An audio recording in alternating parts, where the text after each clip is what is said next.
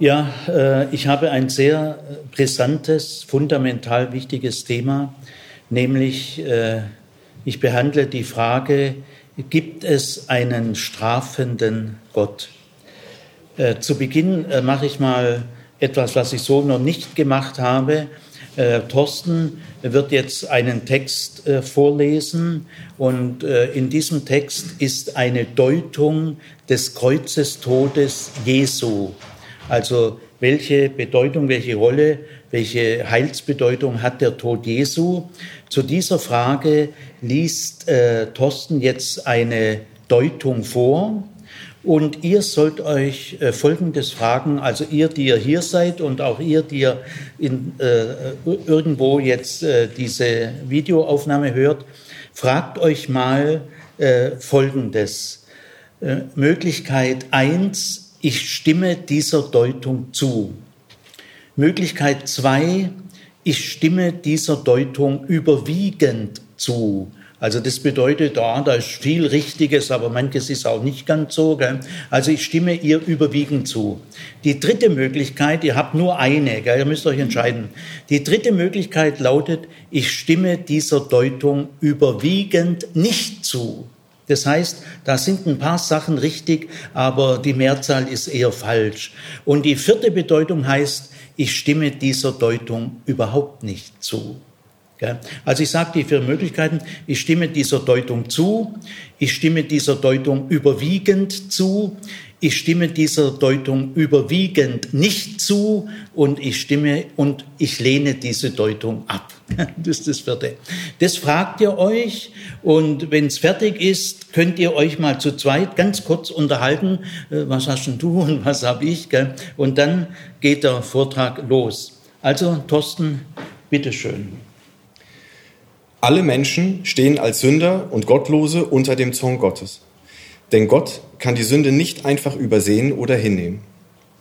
Seine Gerechtigkeit verlangt eine der Schuld des Menschen entsprechende Strafe. Da die Sünde eine unerhörte Beleidigung und Entehrung des heiligen Gottes ist, kann die angemessene Strafe nur der ewige Tod des Sünders sein. Soll es dennoch für den Sünder eine Rettung geben, so muss diese so beschaffen sein, dass zugleich der heilige und gerechte, gerechte Gott zu seinem Recht kommt. Gott kann sich erst dann dem sündigen Menschen in vergebender Gnade zuwenden und ihm neues Leben eröffnen, wenn zuvor seiner Gerechtigkeit Genüge getan ist. Da der Sünder von sich aus dazu nicht in der Lage ist, tritt der menschgewordene und sündlose Gottessohn für ihn ein, indem er sich selbst Gott zum Opfer darbringt. Mit seinem Tod am Kreuz genügt Jesus der Gerechtigkeit Gottes und bewirkt so, dass Gott dem Sünder nicht länger zürnt, sondern sich seiner erbarmt und ihm vergibt. Der Kreuzestod ist ein Sühne- und Versöhnungsgeschehen, weil er den zornigen Gott durch das stellvertretende Sühneopfer Jesu mit dem Menschen versöhnt. Dankeschön. Und jetzt äh, tauscht euch mal aus.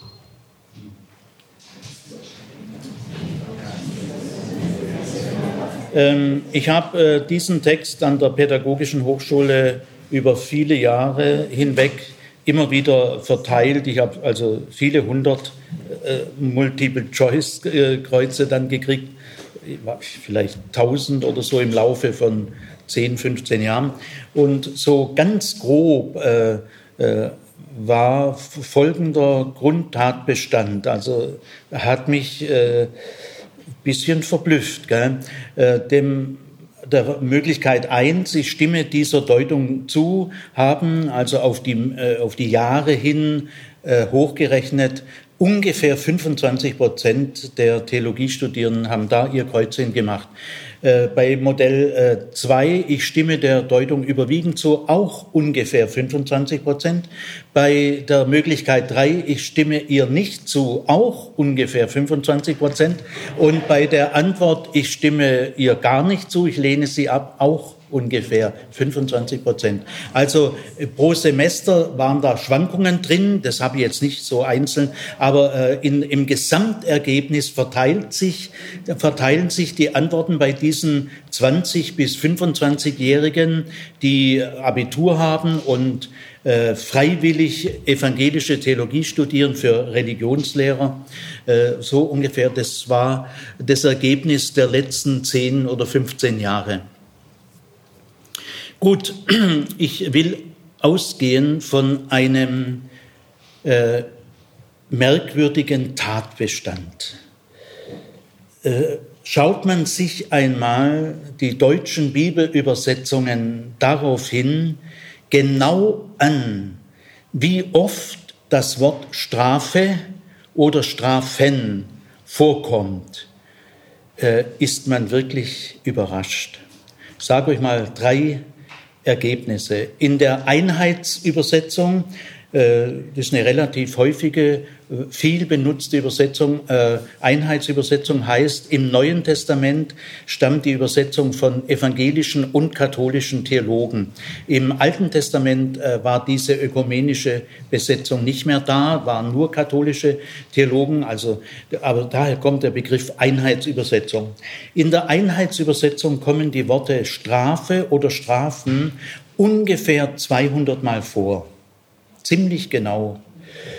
In der Elberfelder Bibel äh, kommt äh, das ungefähr 50 Mal vor.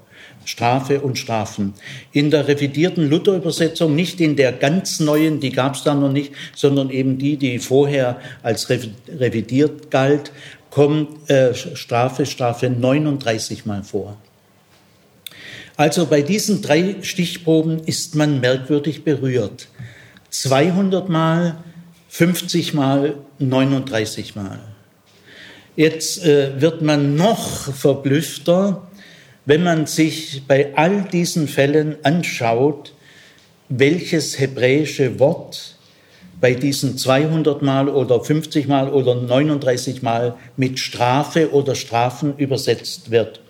Ergebnis, es sind im Hebräischen über 30 verschiedene Wörter über 30. Manche häufiger und manche nicht ganz so häufig, aber es ist ganz breit gestreut. Äh, wie kann man sich einen solchen Sachverhalt, der ist ja nun wirklich, der kann ja kein Zufall sein, gell? Er, er schreit nach einer Antwort. Ja, die Antwort ist ganz einfach. Es gibt im Hebräischen, im biblischen Hebräisch, nicht das moderne Hebräisch im heutigen Staat Israel, da ist es natürlich anders, aber in, in der Bibel, im biblischen Hebräisch gibt es kein Wort für Strafe oder Strafen. Das Wort gibt es nicht. Und deswegen äh, ist diese äh, wahnsinnige Streuung äh, von 39 bis 200. Und zwar werden irgendwelche 30 äh, Verben oder Substantive herangezogen, die werden eben mit Strafe oder Strafen übersetzt. Also dieser Tatbestand kann kein Mensch vom Tisch wischen. Er ruft nach einer gründlichen Analyse äh, ein Phänomen, das in der westlichen Welt, in der griechischen Kultur, römischen Kultur, germanischen Kultur, europäischen, abendländischen Kultur eine große Rolle spielt, das Phänomen Strafe. Für dieses grundlegende Phänomen in der westlichen Kultur äh, gibt es im Hebräischen kein Wort. Aber äh, bei uns, stellen wir mal vor, wir sprechen vom Strafrecht.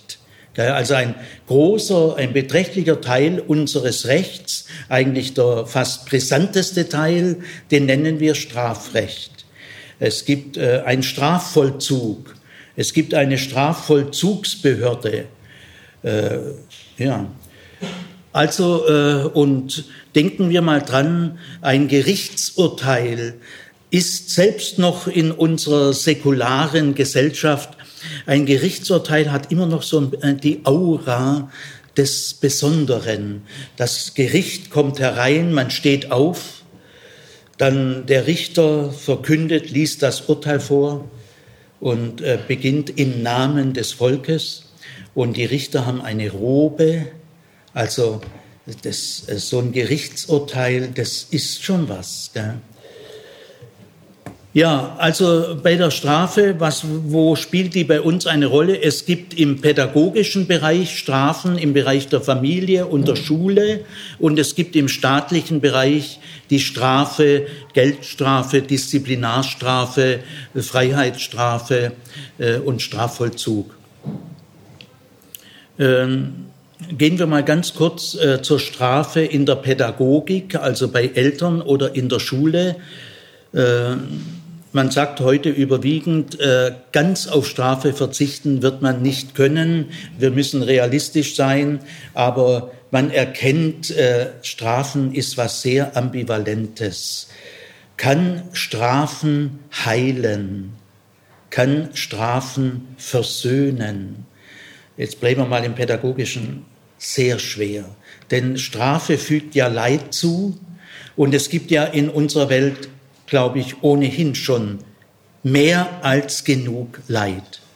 Und dieses Mehr, sowohl EH als auch EE, dieses Mehr an Leid, jetzt noch bewusst steigern durch Strafleid, das muss man sich schon gut überlegen.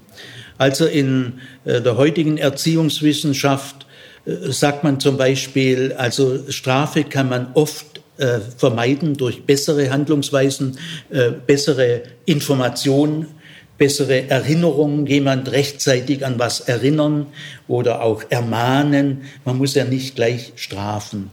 Äh, viel Strafen kommt aus der Fantasielosigkeit, äh, weil man sich nicht die Mühe macht, äh, das anders vielleicht hinzukriegen. Gell?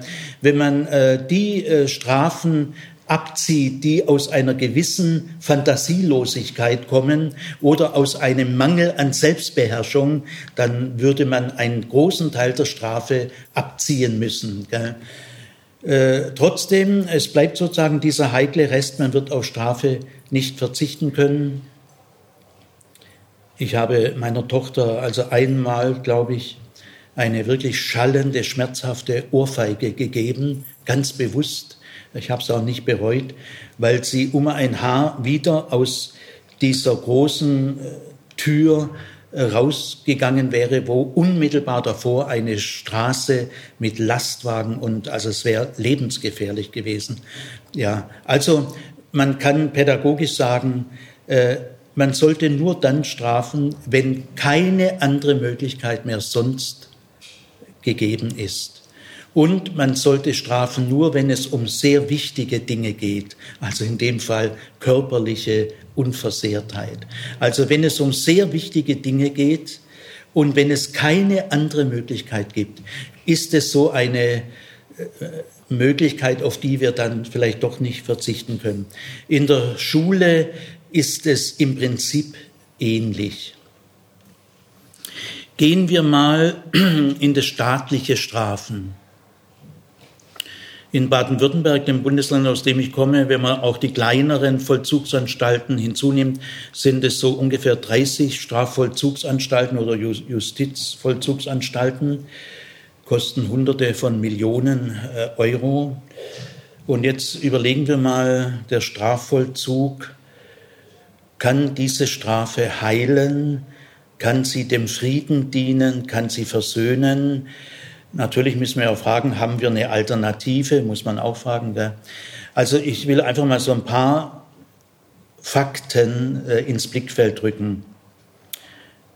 Ungefähr 92 Prozent aller Gefängnisinsassen, Frauengefängnis, Männergefängnis, es sind viel mehr Männergefängnisse wie Frauengefängnisse, ungefähr das Verhältnis 4 zu 1.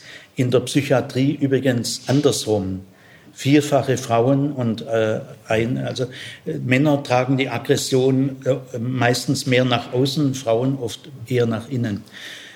Also äh, 92 Prozent aller Gefängnisinsassen in der BRD sind Hauptschüler oder Sonderschüler oder haben gar keinen Schulabschluss.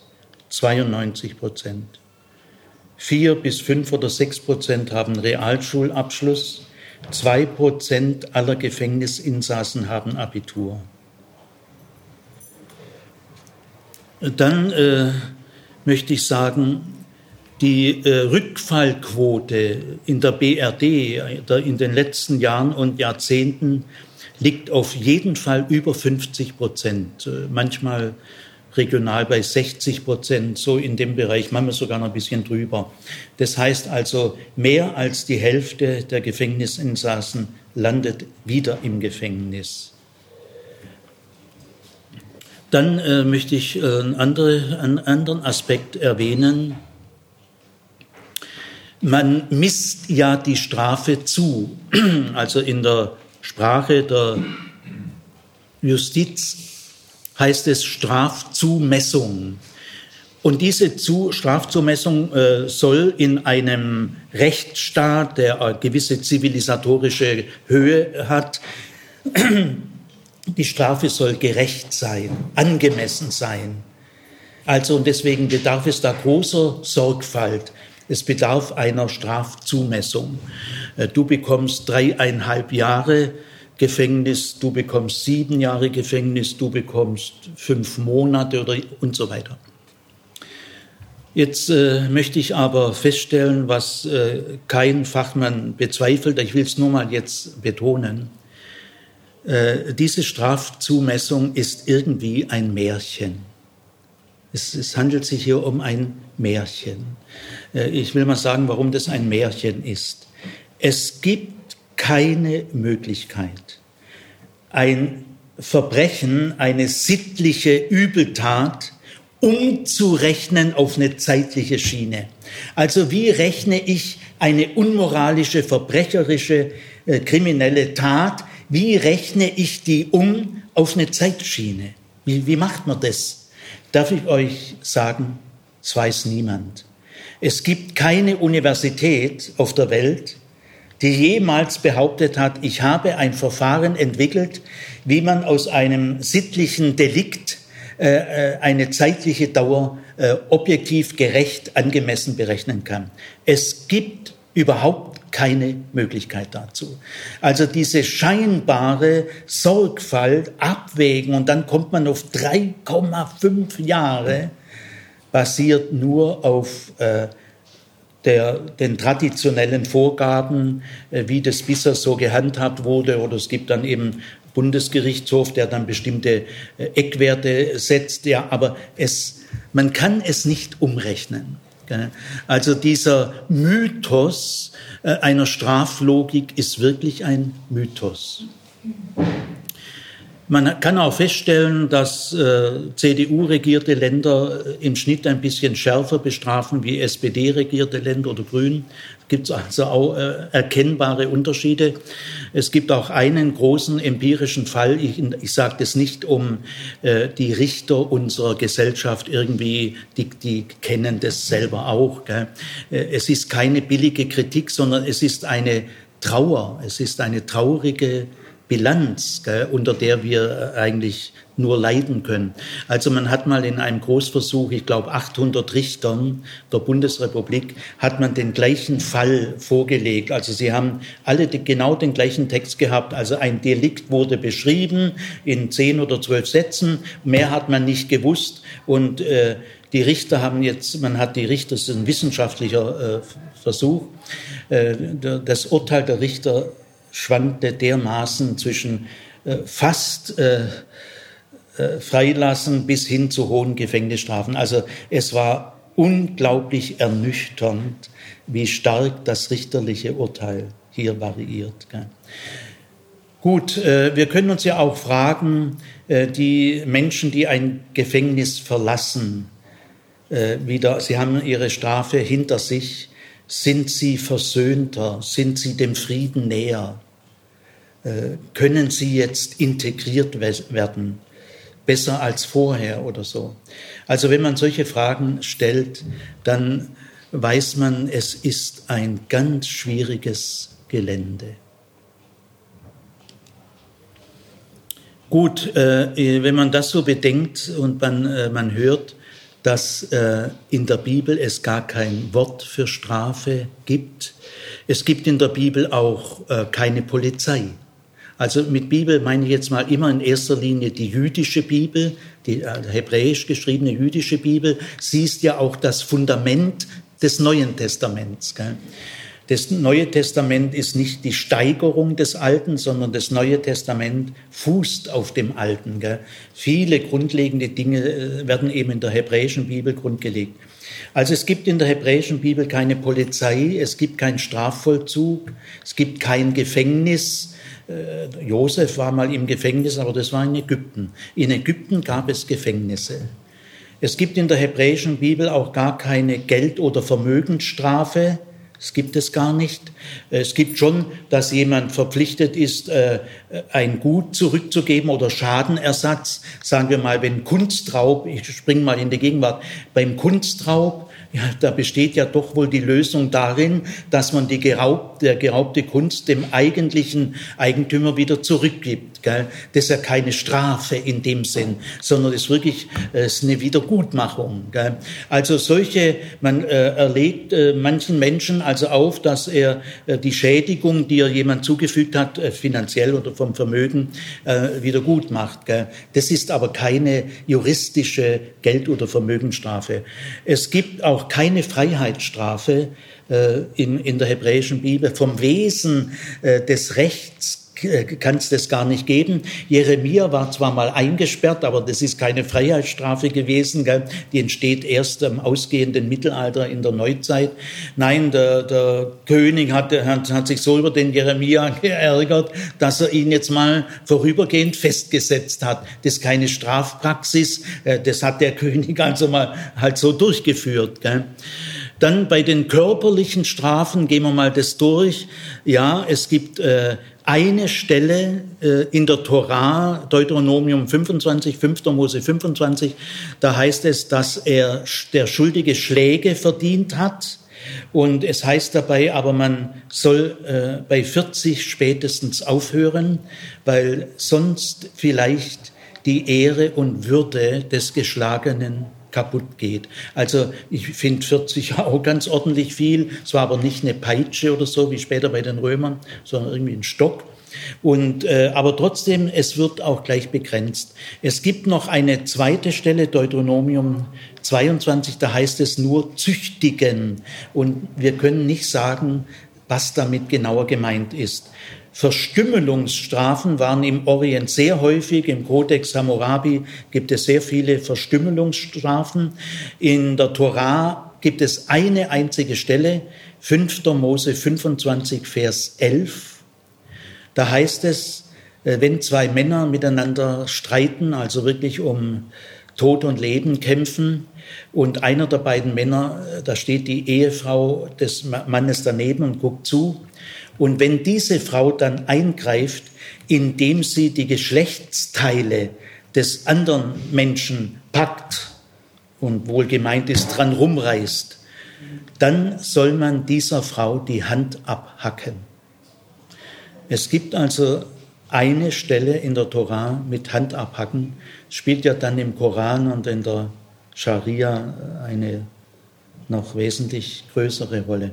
Also, äh, aber ansonsten, also es gibt keine Geld- und Vermögensstrafe, es gibt keine Freiheitsstrafe, es gibt eine Stelle mit Prügelstrafe, aber mit der Grenze. In der Erziehung allerdings äh, darf man Kinder, soll man Kinder schlagen, damit sie züchtig werden und, und so weiter. Also jetzt bleiben wir aber mal beim staatlichen Strafen.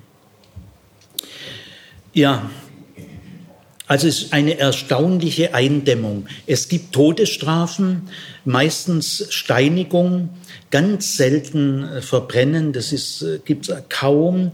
Und äh, ja, Steinigung ist meistens die Strafe. Das, es geht so, äh, auf sechs, sieben Delikte äh, steht diese Strafe. Wir sollten trotzdem Strafe in Anführungszeichen setzen, weil es gibt das Wort Strafe nicht und Strafen und es gibt die Idee des Strafens gar nicht. Das, also so tief müssen wir gehen. Also wenn wir da Todesstrafe sagen, äh, ist es trotzdem in der hebräischen Bibel erstmal mit Anführungszeichen zu versehen. Äh, ich werde es gleich nachher noch genauer sagen. Ja, äh, was ist eigentlich der Sinn dieser Strafen in Anführungszeichen oder überhaupt überhaupt der rechtlichen verbindlichen Setzungen? Es ist eine Art Friedenspflicht. Die Torah möchte allen erwachsenen Mitgliedern sagen, ihr habt alle eine Friedenspflicht. Äh, die, die, eine blühende Gemeinschaft muss man schützen. Wir dürfen eine blühende Gemeinschaft nicht den Verbrechern aussetzen. Also die Gemeinschaft hat ein Recht auf Schutz. Und wer diesen, wer die Stabilität der Familie, der Sippe, des Dorfes ernsthaft gefährdet, äh, der kriegt solche Reaktionen. Man müsste, und jetzt komme ich äh, auf das Thema, man müsste sagen, diese äh, rechtlichen Bestimmungen sind Tatfolgen, die sich rechtlich auswirken. Das ist aber ein Sonderfall. Also es handelt sich um Tatfolgen, die im Bereich des Rechts ausdrücklich eine Wirkung haben. Ist ein Sonderfall. So, also jetzt äh, versuche ich, ähm, äh, vielleicht äh, viele von Ihnen hören das jetzt vielleicht zum ersten Mal. Auch ich habe es im Universitätsstudium zum ersten Mal gehört und habe geahnt, was da jetzt alles sich ändert. Es ist wie wenn man ein Netz an einem Punkt hochzieht und das ganze Netz kommt da jetzt. Also äh, ich versuche jetzt mal den ersten Schritt. Es gibt in der hebräischen Bibel kein Strafdenken. Grundsätzlich nicht. Äh, sondern anstelle, da wo bei uns äh, dieses grundlegende Phänomen mit diesem äh, Aura des Gerichtsurteils und der Robe und des Strafvollzug, an der Stelle gibt es in der Bibel ein anderes Modell und das nennt man Tatfolgedenken. Tatfolgedenken. Vor einigen Jahrzehnten hieß es noch Tun-Ergehen-Zusammenhang. Ist gleiche gemeint.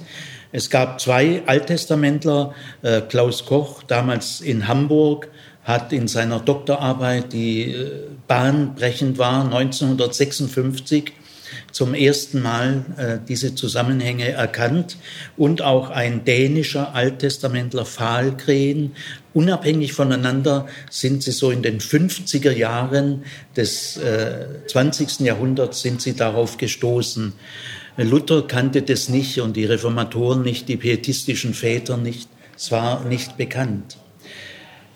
Also es gibt in der Bibel ein Tatfolgedenken und das will ich jetzt äh, versuchen, in einem ersten Schritt mal vorzustellen. Es bedarf dann vieler weiterer Vorträge, die darauf dann aufbauen. Aber irgendwo muss man mal anfangen.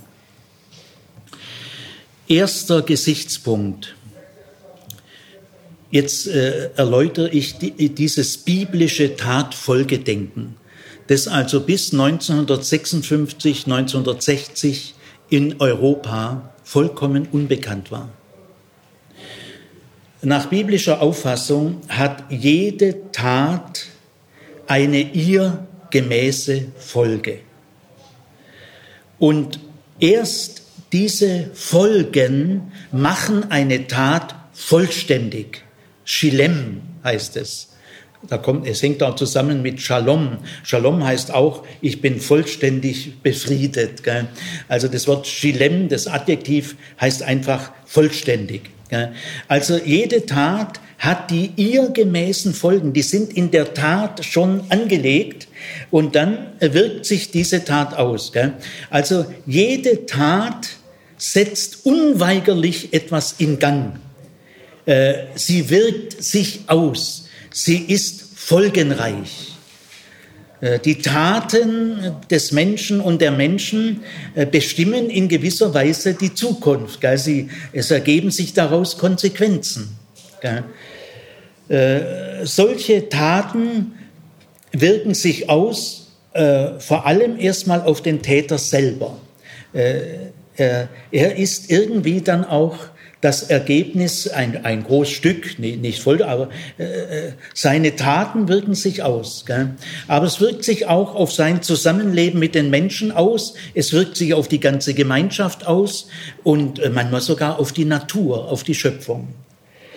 Äh, wir beginnen heute seit einer gewissen Zeit, äh, bemerken wir, dass wir eigentlich in den Preis eines Industrieprodukts die Wirkungen einrechnen müssten, die dieses Industrieprodukt schädigend auf Luft, Wasser und auf die Schöpfung sich auswirkt. Eigentlich müssten wir beim Preis diese Folgen mit einrechnen. Dann wären manche Industrieprodukte wahrscheinlich fünfmal so teuer. Das ist aber dieses Tatfolgedenken. Oder wenn wir sagen, vertrauensbildende Maßnahmen. Das ist jetzt positiv gesehen, ja. Das, äh, also wir, wir wissen um diese Zusammenhänge. Wenn man bestimmte Handlungen geht, wenn man neu, äh, ein neuer Chef ist und so, und dann erstmal vertrauensbildende Maßnahmen, dass erstmal Vertrauen wachsen kann. Also diese Maßnahmen, diese Handlungen haben die Folge, dass das Vertrauen wächst. Gell? Es gibt solche Handlungen mit Tatfolgen beim Einzelnen, hauptsächlich erstmal beim Einzelnen. Die werden vor allem im Buch der Sprüche, auch im Prediger äh, und in den Psalmen, in den Psalmen sehr stark äh, berücksichtigt. Ja.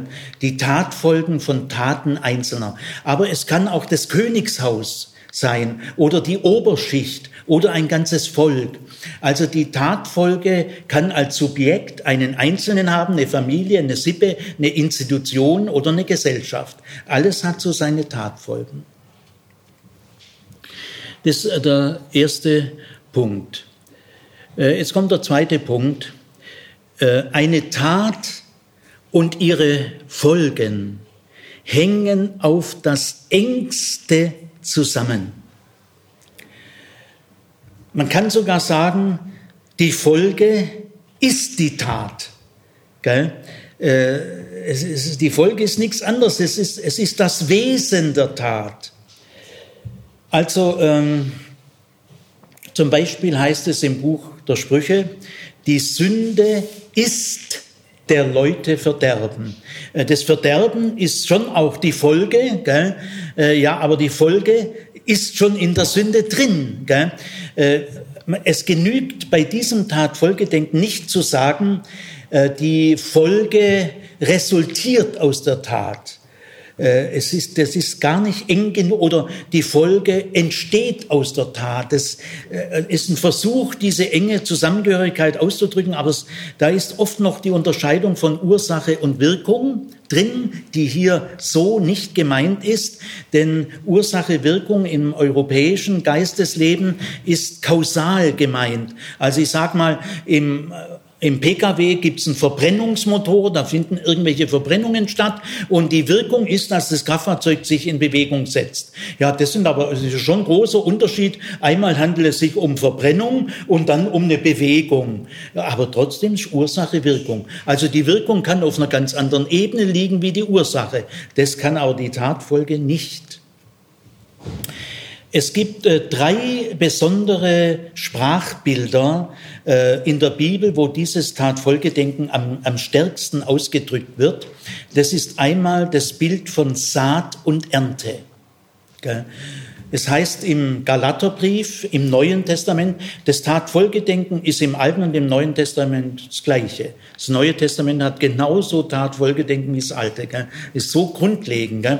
Also im Neuen Testament der Galaterbrief für einen lutherischen Theologen ist es der Galaterbrief und der Römerbrief haben die beste Theologie. Gell? Also Luther war ein Fan vom Römerbrief und vom Galaterbrief. Paulinische Rechtfertigungslehre ist am klarsten im Römerbrief Römerbrief und im Galaterbrief. Gell? Also der Galaterbrief steht auf der Spitze der reformatorischen äh, Theologie. Und in diesem Galaterbrief, äh, Galater 6, Vers 7 heißt es, irrt euch nicht, Gott lässt sich nicht spotten. Was der Mensch sät, das wird er ernten.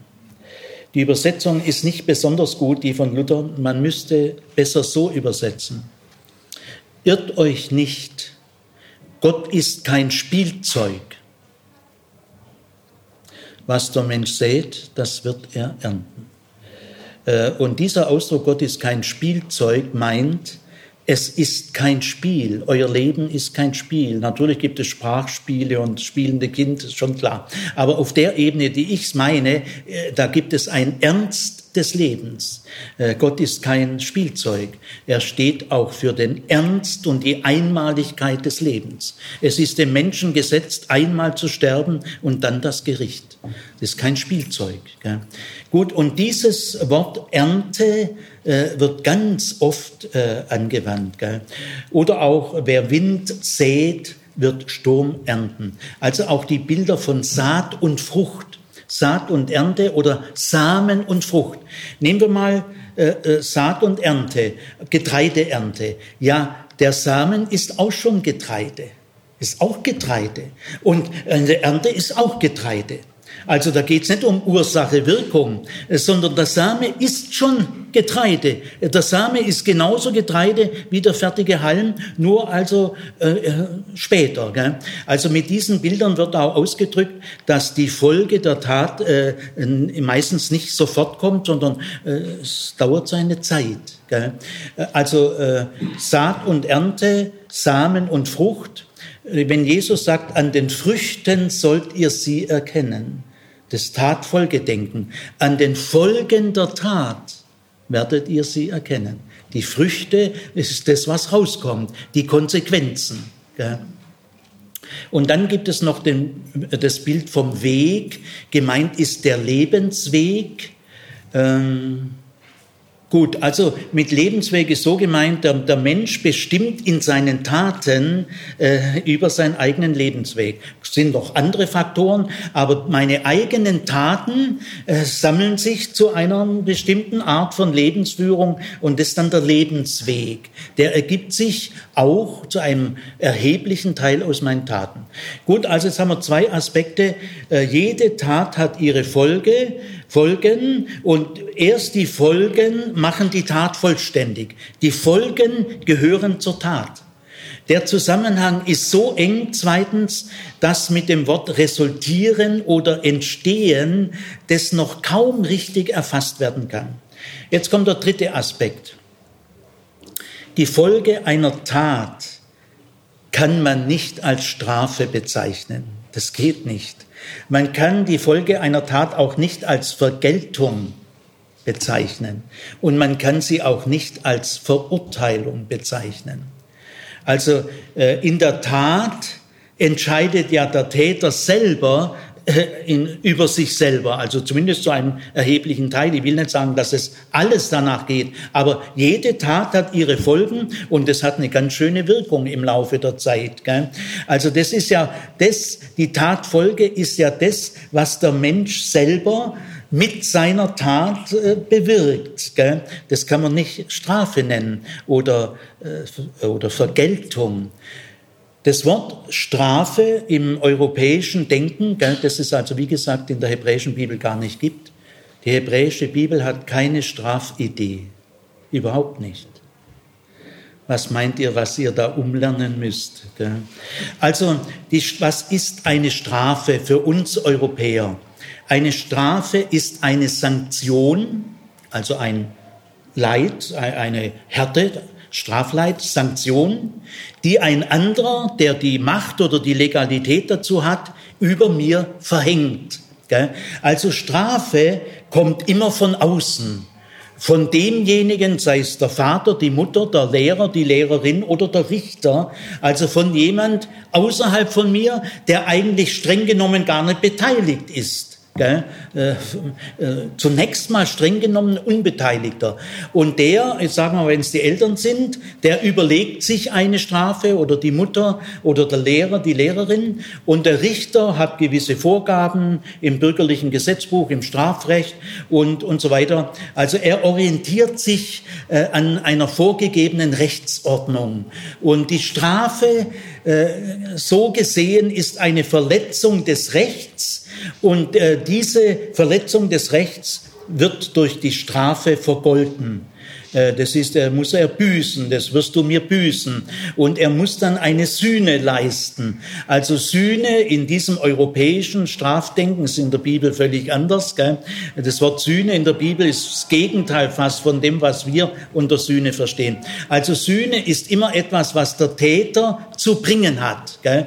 Die Strafe ist sozusagen seine Sühne. Das ist der Preis, den er zu bezahlen hat. Und dann sind sozusagen die Rechnungen beglichen die äh, Verletzung einer Rechtsordnung äh, verlangt eine Strafe. Dann kommt sozusagen die Redensart auf, Strafe muss sein. Man darf sich wirklich mal fragen, wo steht denn das? Muss Strafe wirklich sein? Gut, also die Folgen einer Tat kann man nicht als Strafe oder Vergeltung oder Verurteilung bezeichnen, weil ja die Folge der Tat unmittelbar aus der Tat sich ergibt. Da braucht man keine Aktivität eines Richters. Äh, die Ernte wird zur Ernte, da, muss ein Jurist nichts machen. Also die Folge aus der Tat ergibt sich unmittelbar aus dem Wesen der Tat. Da muss man keine Instanz dazwischen schalten, die nach ihrem Ermessen sich eine Sanktion ausdenkt oder aus einem Normenbestand herüberholt und dann dieser Tat zumisst. Äh, das braucht man nicht. Ja.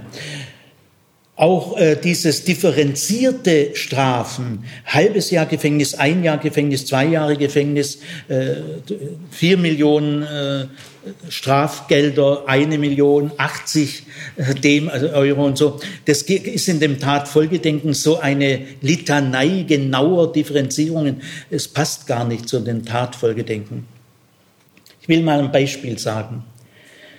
Ich habe an einem feuchten Novembertag meiner damaligen noch sehr kleinen Tochter, vielleicht war im Kindergartenalter vier, fünf Jahre alt, die wollte an einem kalten, äh, regnerischen Novembertag zu ihrer Freundin gehen und zieht sich ihr Lieblingskleidchen, Sommerkleidchen an gell, und will mit dem äh, 300 Meter weit zur Freundin gehen.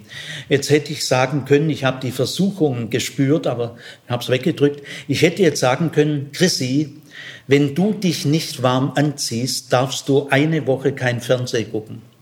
Das ist eine Strafe. Ich habe ihr aber gesagt, Chrissy, wenn du dich nicht warm anziehst, wirst du dich erkälten. Das ist die Tatfolge. Und um diesen Unterschied geht es. Die Antwort, Chrissy, wenn du dich nicht warm anziehst, wirst du dich erkälten, hat ein anderes Niveau, eine andere Qualität, wie der Daumen drauf, Sanktion. Gell? Äh, das erste, Chrissy, wenn du dich nicht an, äh, an, warm anziehst, wirst du, kannst du eine Woche lang nicht mehr Fernsehen gucken, ist eine Drohung. Wenn ich sage, Chrissy, wenn du dich nicht warm anziehst, wirst du dich erkälten, das ist eine Warnung. Ihr Lieben, wir müssen den Unterschied von Drohung und Warnung tief lernen. In der Bibel ist sie ganz tief empfunden. Drohen, aus einer Drohung entsteht nichts Gutes. Eine Drohung kann die Liebe in dieser Welt nicht äh, steigern. Eine Drohung setzt unter Druck, gell, verhindert mündige Prozesse. Eine Warnung emanzipiert. Eine Warnung klärt auf. Ich will dir rechtzeitig sagen, was auf dem Spiel steht. Äh, dann kannst du äh, realitätsnäher äh, dir deine Gedanken machen. Wenn es also in der Paradiesgeschichte heißt, von diesem Baum sollst du nicht essen, denn an dem Tag, an dem du von ihm isst, heißt es jetzt gut übersetzt, wirst du sterben blöde Übersetzungen, die keine Ahnung haben, sagen, sollst du sterben. Sie machen aus einer Warnung eine Drohung. Nein, das ist die Tatfolge. Wenn du von der Sünde dich ernährst, dann äh, holst du dir selber den Tod rein.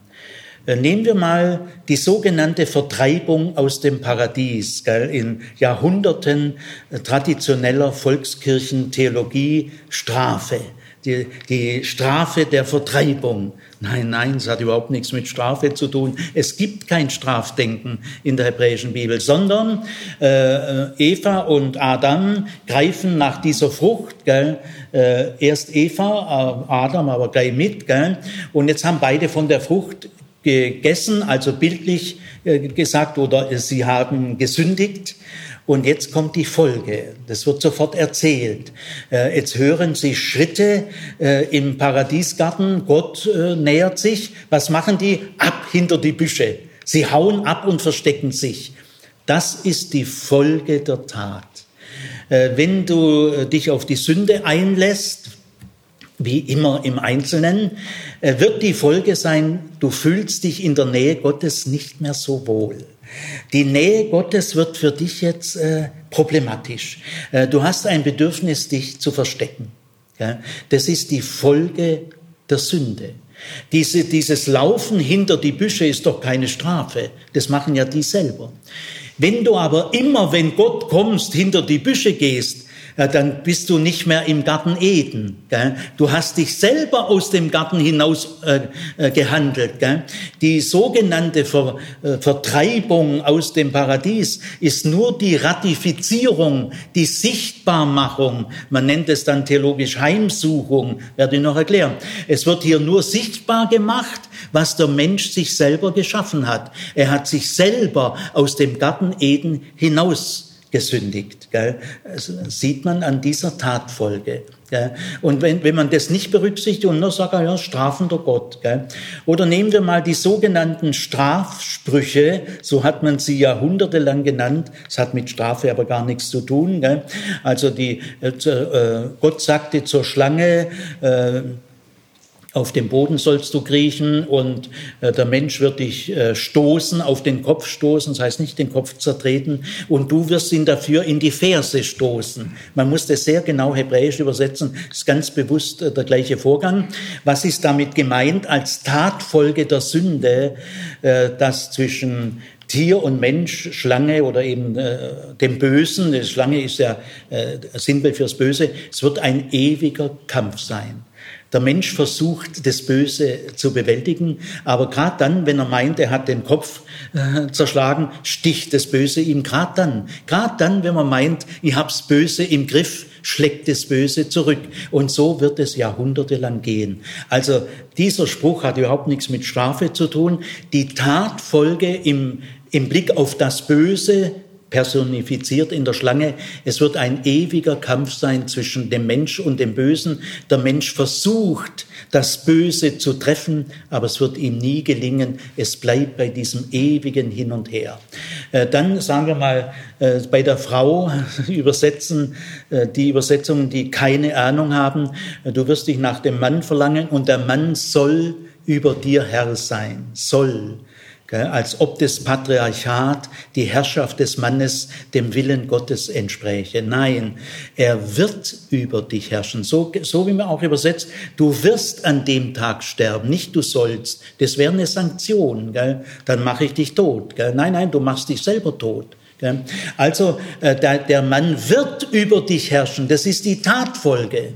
Gell? Hier wird das Patriarchat als einer der wichtigsten Ausdrucksformen der Sünde gesehen. Vorher heißt es ja, der Mann wird Vater und Mutter verlassen und seiner Frau anhängen. Ja, das wär's gewesen. Gell? Gut, gehen wir mal noch eins weiter. Äh, äh, ich, ich kann jetzt nicht die ganze Bibel durchgehen. Kain und Abel. Äh, nach dem Mord an Abel sagt Gott, unstetig wirst du sein dein Leben lang. Das ist keine Strafe ist die Tatfolge. Wenn jemand einen Mord begeht, also ich, vielleicht ist es beim Berufskiller nochmal anders, lassen wir mal weg, an sowas wird ja hier nicht gedacht. Wer einen Mord begeht, der wird unruhig. Er muss immer was kaschieren. Es, er ist wie, äh, es ist ein Flüchtiger. Gell? Äh, mir hat mal ein Mörder gesagt, also ein, ich sage besser, ein Mann, der einen Mord begangen hat. Ich war mit ihm befreundet, viele Jahre der hat zu mir gesagt, weißt Sigi, die acht Jahre Zuchthaus waren ein Kindergarten gegen mein Gewissen. Er hatte seine Freundin im Auto erwürgt aus Eifersucht. Äh, es hat ihm schon zwei Minuten danach so furchtbar leid getan. Ja, dieser Kuno, vor einigen Jahren gestorben, er war unstet sein Leben lang. Das ist keine Strafe. Gut, äh, also äh, erstens, jede Tat hat die ihr gemäßen Folgen. Erst die Folgen machen eine Tat vollständig. Zweitens, der Zusammenhang zwischen Tat und Folge ist so eng, dass man mit Ursache, Wirkung, Kausaldenken das gar nicht erfassen kann. Eine Tatfolge darf man nicht mit Strafe übersetzen, Vergeltung oder Verurteilung. Das wird eine babylonische Sprachverwirrung. Gell? Was man sich selber, äh, der, der schießt sich sozusagen selber ins Bein. Bein. Gell? Wir, wir schaden uns selber und anderen mit. Gell? Viertens, äh, diese Tatfolgen, denen können wir uns niemals entziehen. Niemals. Wir werden immer dafür verantwortlich sein. Die Liebe Gottes, die entscheidend ist, gell, wenn wir gleich drauf kommen, ändert daran gar nichts. Die Liebe Gottes, auf die wir uns verlassen können, Gott sei Dank, ändert nichts daran, dass der Ernst des Lebens dass du für deine Taten verantwortlich bist. Daran ändert die Liebe Gottes nichts. Gell? Und äh, wie kommt es eigentlich, dass eine Tat Folgen hat? Könnte man nicht das Leben auch so schaffen, dass das Leben immer unverbindlich ist? Ich kann machen, was ich will. Es hat, es, es hat gar keine Folgen. Jede Tat ist ein isoliertes Atom. Ja, nein, das wäre eben kein Leben. Ja, jetzt berühren wir ein Geheimnis, das keiner lüften kann. Äh, in der Schöpfungsrealität hat Gott das Leben so eingerichtet, dass aus, dem, aus der Tat Folgen hervorgehen. Er hätte vielleicht auch eine Schöpfung schaffen können, eine, eine Art von Leben, wo jede Tat ein isoliertes Atom ist und wo man für nichts verantwortlich ist. Aber sowas wäre kein Leben, wie es die Bibel versteht. Dem Leben gehört eine Verbindlichkeit zu, ein Ernst. Und das hat Gott in die Schöpfungsrealität, diese Zusammenhänge hat Gott so äh, geschaffen. Es gehört zur Verbindlichkeit der Schöpfung, dass wir für die Folgen unserer Taten verantwortlich sind. Jetzt äh, äh, fünfter, fünfter Gesichtspunkt. Äh, es ist nicht so, dass mit diesem Tatfolgedenken jetzt alles erklärt werden kann. Gell? Also Gott sorgt zwar dafür, dass aus den Taten wirklich Folgen entstehen. Das ist unsere Verantwortung. Es bleiben immer noch meine Folgen, aber Gott wirkt da auf eine geheimnisvolle Weise mit, weil er diese Zusammenhänge in die Schöpfung eingesetzt hat. Das so hat er Leben definiert und ein anderes Leben kennen wir nicht. Gell? Aber Gott selber ist jetzt nicht ein Knecht, des Tatfolgedenkens. Gell? Alle seine liebevollen Dinge, äh, die hängen gar nicht mit dem Tatfolgedenken zusammen, gell? Äh, sondern dass er Abraham beruft, das hat ja Abraham nicht verdient, dass er die hebräischen Vorarbeiter rausholt. Also alles, was Gott sich ausdenkt in seiner Barmherzigkeit und Liebe, äh, ist unabhängig vom Tatfolgedenken, aber hebt das Tatfolgedenken auch nicht auf. Wir bleiben immer für die Folgen unserer Taten verantwortlich. Was heißt denn Verantwortung? Verantwortung. Verantwortung heißt, dass ich mir die Folgen dessen, was ich tue, mir vor Augen führe und sie verantworte. Das heißt Verantwortung. Also Verantwortung biblisch ist immer die Verantwortung der Folgen der Taten. Was soll denn Verantwortung sonst sein? Jetzt in den äh, jüngeren alttestamentlichen Schriften, so nach dem babylonischen Exil, die machen auch eine gewisse Entwicklung durch. Äh, wird erkannt, dass dieses Tatfolgedenken niemand auf der Welt einsichtig ist. Man kann das nicht an der Geschichte ablesen, dann müsste es guten Menschen gut gehen und schlechten Menschen schlecht. Nein, es wird jetzt immer deutlicher erkannt, es gibt schlechte Menschen, denen geht's verdammt gut und es gibt gute Menschen, denen geht's verdammt schlecht. Das heißt, dieser Tatfolgezusammenhang ist unseren Augen, unserer Wahrnehmung nicht zugänglich. Wir überblicken diese Dinge nicht und kein irdischer Richter kann im Sinne des Tatfolgezusammenhangs urteilen. Nein, ein Richter kann immer nur äh, gemäß der rechtlichen positiven Bestimmungen in seiner Kultur, äh, hier urteilt ein Sünder über einen Sünder und nicht ein Gerechter über Ungerechte. Also in einem Gerichtsverfahren können wir immer nur sagen, ein Sünder verurteilt einen Sünder, aber nicht ein Gerechter verurteilt einen Ungerechten. Also Vollzugsbeamte und Richter sind genauso Sünder wie äh, äh, Strafgefangene sind. Wir sind alle Sünder. Ja. Gut, aber also auf jeden Fall, äh, Gott ist nicht nur ein Knecht dieses Tatfolgezusammenhangs und äh, vor allem wir überblicken es nicht. Äh, deswegen entsteht jetzt äh, langsam aber sicher der Gedanke, das Tatfolgedenken kann erst in einem Weltgericht nach diesem Leben Gott selber durchführen. Den Tatfolgezusammenhang durchschaut nur Gott. Aber er durchschaut ihn. Und dann wird auch immer deutlicher, äh, man muss mit diesem Tatfolgedenken sehr sorgfältig umgehen. Man kann da völlig äh, missbräuchlich. Du kannst ein Tatfolgedenken niemals umkehren, indem du in die Vergangenheit guckst.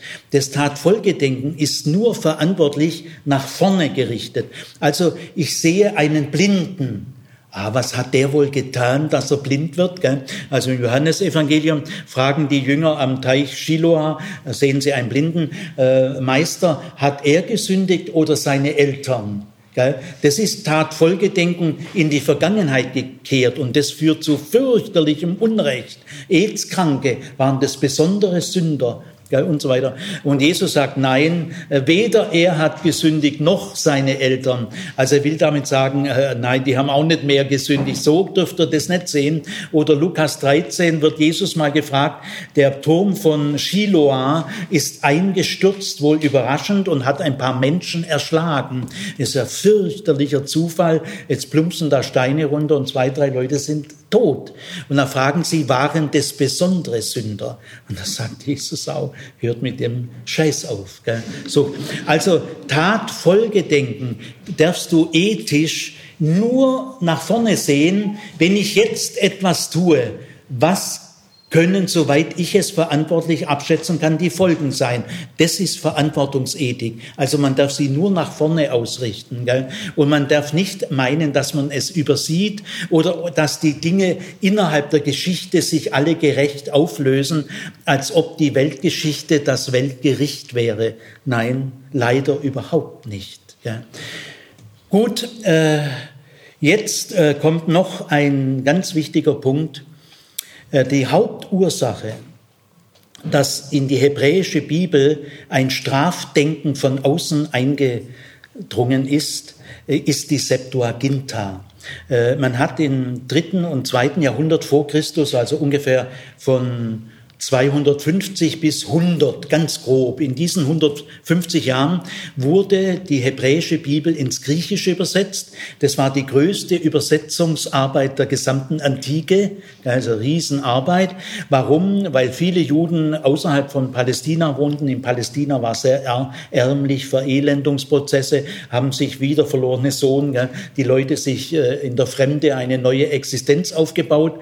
In Alexandrien lebten fast so viele Juden wie wie in Palästina. Und diese Juden in Ägypten und sonst wo, die haben selber bald nicht mehr Hebräisch können. Die konnten ihre eigene Bibel nicht mehr lesen. Deren Muttersprache war jetzt schon Griechisch. Und jetzt wurde es immer dringender, wir müssen die hebräische Bibel ins Griechische übersetzen.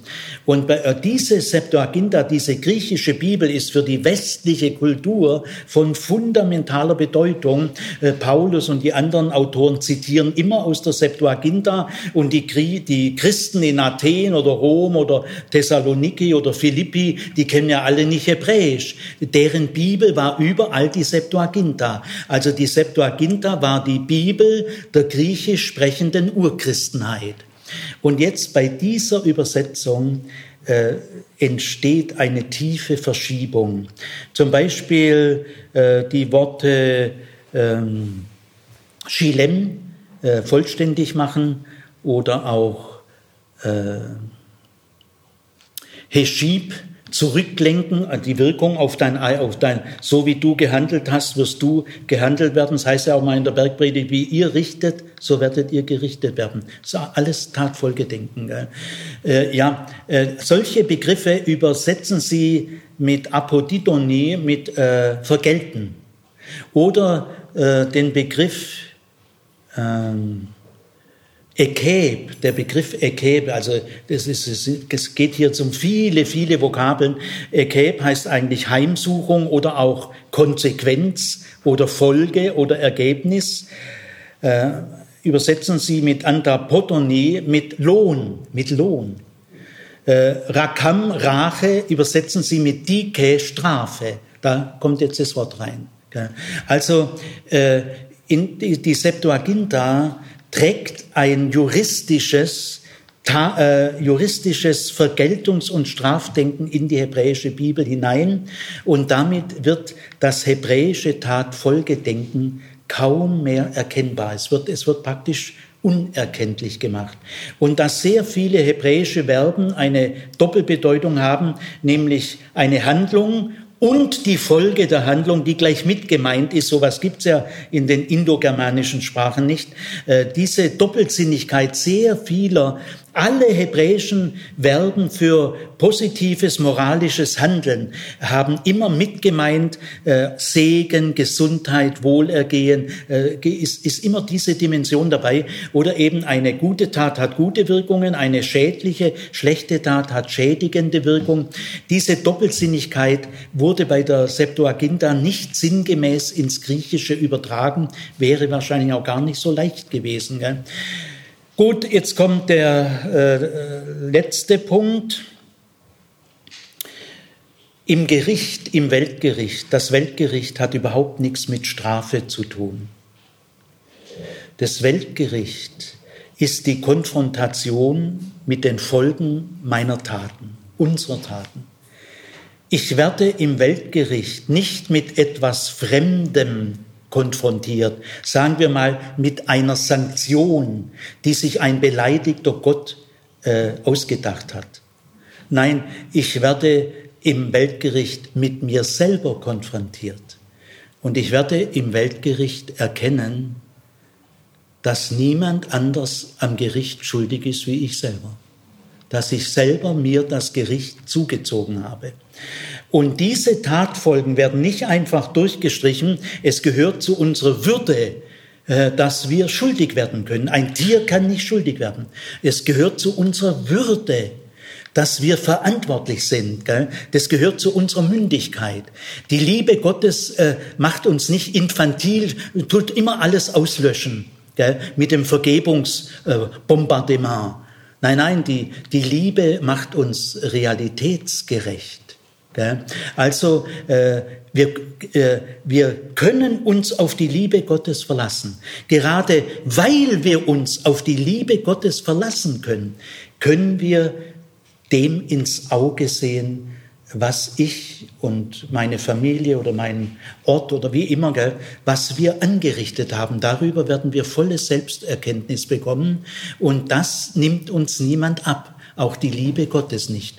Denn die Liebe Gottes will den erwachsenen, mündigen Menschen, aber den liebt sie auch. Das heißt, äh, Gott in seiner Liebe bewertet uns jetzt nicht nur danach. Wir werden das erkennen und sozusagen freigesprochen, nicht aus Mangel an Beweisen, wir werden freigesprochen äh, aus erwiesener Schuld, äh, aus der Liebe Gottes heraus. Jetzt zum Schluss will ich äh, auf diesen Text eingehen, den Thorsten am Anfang vorgelesen hat. Es ist ein sehr komplexer Text. Äh, man nennt dieses Modell äh, die Satisfaktionslehre, Genugtuung. Äh, begründet hat sie Anselm von Canterbury, so 1100 rum, wobei Anselm von Canterbury selber durchaus relativ differenziert gedacht hat, aber seine Schüler, seine Epigonen im Laufe der Wirkungsgeschichte ist dieses Modell so dann wirksam geworden. Zu diesem Modell kann man biblisch nur sagen, wir lehnen es durch und durch ab. Es ist an diesem Modell nichts richtig. Äh, selbst das, was richtig sein könnte, wird in diesem Zusammenhang auch falsch. Es gibt im Falschen nichts Richtiges, äh, weil die Gesamtzusammenhänge gehen ganz äh, in die Irre. Im Satisfaktionsdenken äh, geht man von der Sünde aus, also nicht von der Liebe Gottes und vom Geschöpfsein. Gott liebt seine Geschöpfe. Nein, man geht von der Sünde aus. Und die Sünde ist eine Beleidigung für die Ehre Gottes. Und ist so eine schwere Beleidigung, dass eigentlich die Todesstrafe ewiger Tod, aber Erlösung ist dann Aufhebung der Todesstrafe. Nein, nein, ihr Lieben, Erlösung ist viel mehr als diese Straflogik. Und äh, jetzt ist es so, also der Sünder hat den ewigen Tod verdient. Äh, er müsste jetzt eigentlich äh, bestraft werden. Er hätte diese Strafe verdient, aber Gott will eben den Tod des Sünders nicht. Was kann er machen? Der Sünder selber kann die Sühne nicht leisten. Also schickt er den sündlosen Gottessohn und der opfert sich stellvertretend und damit sind die Rechnungen beglichen. Das ist so ein Verrechnungsmodell. Dieses äh, Verrechnungsmodell ist durch und durch unbiblisch. Es klingt nur so. Ich sage mal die, die, die wichtigsten Fehler. In diesem Modell ist Gott das Problem. Gott wird versöhnt. Der äh, Gottessohn bringt ein Sühnopfer seinem Vater, damit der zornige Gott jetzt besänftigt wird und vergeben kann. Also das Sühnopfer, die Begriffe gibt's in der Bibel, aber sie sind ganz anders gemeint. Äh, Sühnopfer bringt also der Sohn, eigentlich hätten es ja die Sünder bringen müssen, aber die können es nicht. Also bringt es stellvertretend der Sohn und das Opfer gilt seinem Vater. Der Vater nimmt das Opfer an und damit wird seiner, seine Gerechtigkeitsordnung Genüge getan. Also Gott ist hier der Empfänger. Nein, in der Bibel wird der Mensch mit Gott versöhnt, aber nicht Gott mit dem Menschen. Also Paulus sagt in 2. Korinther 5 und im Römerbrief, äh, äh, so, äh, lasst euch versöhnen mit Gott. Gott, heißt es in 2. Korinther 5, Gott versöhnte die Welt mit sich. Gott muss niemand versöhnen. Gell? Schon, dass er allein Jesus schickt auf diese Erde, entstammt seiner Liebe. Gell? Also äh, Golgatha ist nicht so gemeint, dass man Gott hier umstimmt, vom zornigen Gott auf den sanftmütigen Gott. Nein, Gott war auch vorher schon. Gottes Wesen ist die Liebe vorher und nachher. Gell? Äh, das andere, was ganz gefährlich ist in diesem Modell, äh, dieses Verrechnungsmodell konzentriert äh, die Wirkung Jesu, die Geschichte Jesu ganz auf den Tod. Was Jesus vorher gemacht hat, sein Lebensstil, diese, dieser Pfeffer, dieser Mut, diese Zivilcourage, sein Umgang mit Armen, mit Kranken, mit Frauen, mit Sündern. Ja, schon gut, aber, aber sein Tod, gell? oder sagen wir mal die Bergpredigt, die Gleichnisse, eigentlich, die werden alle äh, entwertet. Gell? Das Entscheidende ist nur im Tod. Das heißt, der Tod Jesu wird isoliert von seinem öffentlichen Auftreten. Und das darf man nicht. Denn der Tod Jesu ist ja äh, innergeschichtlich die Konsequenz seines Auftretens. Warum? Warum wurde er verurteilt vom Hohen Rat und römischer Militärjustiz? Äh, äh, Leider gibt es im Deutschen nur das Wort Opfer. Das ist ein sehr schillerndes Wort. Im Englischen unterscheidet man zwischen Victim ist ein Opfer und Sacrifice. Victim ist ein Opfer von etwas. Verkehrsopfer, Kriminalitätsopfer. Und Sacrifice ist ein Opfer für etwas. Wir müssen Jesu Tod erstmal als Victim würdigen. Jesus ist erstmal ein Opfer der römischen Militärbehörde geworden und er ist gefoltert worden. Also äh, wir müssen, es ist ein, wenn wir sofort mit Sacrifice arbeiten, dann äh, haben wir ein Modell, da muss Jesus halt ans Kreuz. Ob der vorher einen Tag tätig war oder eine Woche oder ein Jahr, ja, kann man mal, aber ist im Prinzip egal, der muss halt ans Kreuz. Und da wird verrechnet. Also dieses Modell löst sich völlig aus den historischen Realitäten, den Personen aus Fleisch und Blut, mit denen Jesus es im Prozess und so weiter zu tun hatte. Es ist ein Sandkastenspiel. Also so hat man in den Jahrhunderten des Abendlands äh, das Christusverständnis und das Gottesverständnis hineingezwängt in eine Straflogik als ob Gott die Strafe nötig hätte. Im Grunde genommen muss man sagen, in diesem Modell ist Gott gar nicht mehr der Herr. Er ist eigentlich ein Knecht einer Straflogik. Denn am Ende muss Gott eben diese Straflogik erfüllen und damit seiner Gerechtigkeit Genüge tun. Diese Vorstellung, dass es irgendeine Art Gerechtigkeitsordnung gäbe, wo soll denn das sein? Im Irdischen gibt es so Recht, Recht, ja, was ja irdisches Recht, aber dass es irgendwie eine heilige göttliche Rechtsordnung gäbe oder Gerechtigkeitsordnung gäbe, die man erst erfüllen muss, bevor Gott verzeihen kann, ist ein Märchen. Äh, in allen Büchern, wenn ihr lest, Gott muss, auch in diesem Text, Gott kann nicht, da müsst ihr ganz vorsichtig werden. In diesem Modell kann Gott gar nicht anders als seinen Sohn auf die Welt. Er, er kann gar nicht anders. Er muss das so machen und der bringt dann das Opfer. Er bezahlt die Rechnung. Also Jesus wird da verkürzt auf einen Typ, der die Rechnung bezahlt. Ja, aber Erlösung ist doch viel, viel mehr. Es ist eine Befreiung nach vorne gerichtet, nicht nur der Abgleich einer Rechnung. Also äh, Gott wird hier ein Knecht und die Straflogik ist wirklich der Herr. Aus diesem Modell, ihr Lieben, müssen wir, dürfen wir Jubilate ganz aussteigen. Dieses Modell verdirbt das Evangelium und den liebenden Gott im Kern.